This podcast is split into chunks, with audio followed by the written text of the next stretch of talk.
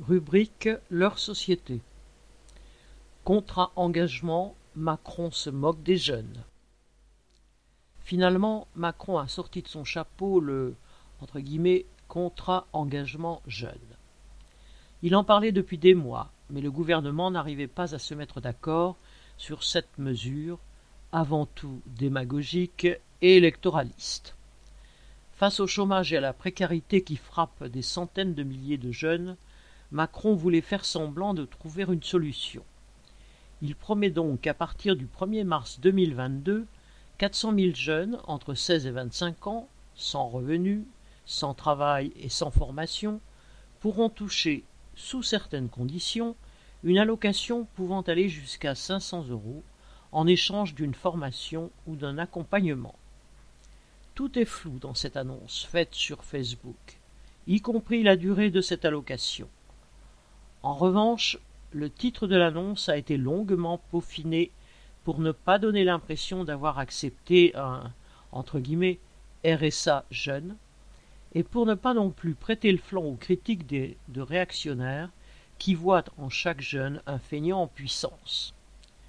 Macron avait déjà lancé en 2020 la formule entre guillemets un jeune, une solution, qui était censée permettre à des jeunes de trouver un emploi.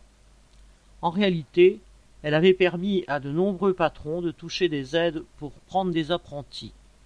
Et cela n'a pas fait baisser le chômage des jeunes ni la pauvreté qui l'accompagne. Toutes ces mesures, au-delà de la démagogie et de la nécessité de faire des promesses en période électorale, ne sont que du vent, sauf pour ceux des patrons qui touchent les aides associées. Car pour lutter contre le chômage des jeunes, et contre celui qui frappe toute la classe ouvrière, il faudra s'en prendre aux capitalistes. Le, chômage n'est pas dû à un manque de formation ou à des règles administratives trop strictes. Il est dû à la volonté des capitalistes de faire payer la crise aux travailleurs en accroissant la productivité du travail et l'exploitation. Les patrons se servent du chômage comme d'une arme dans leur guerre sociale. C'est une arme pour faire baisser les salaires, pour augmenter le temps de travail, les cadences, pour accroître leurs profits et aussi pour mettre en concurrence les travailleurs.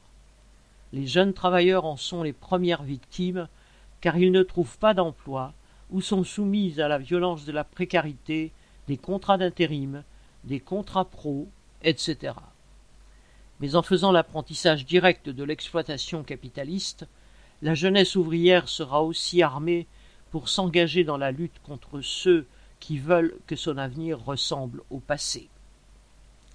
Marion Ajar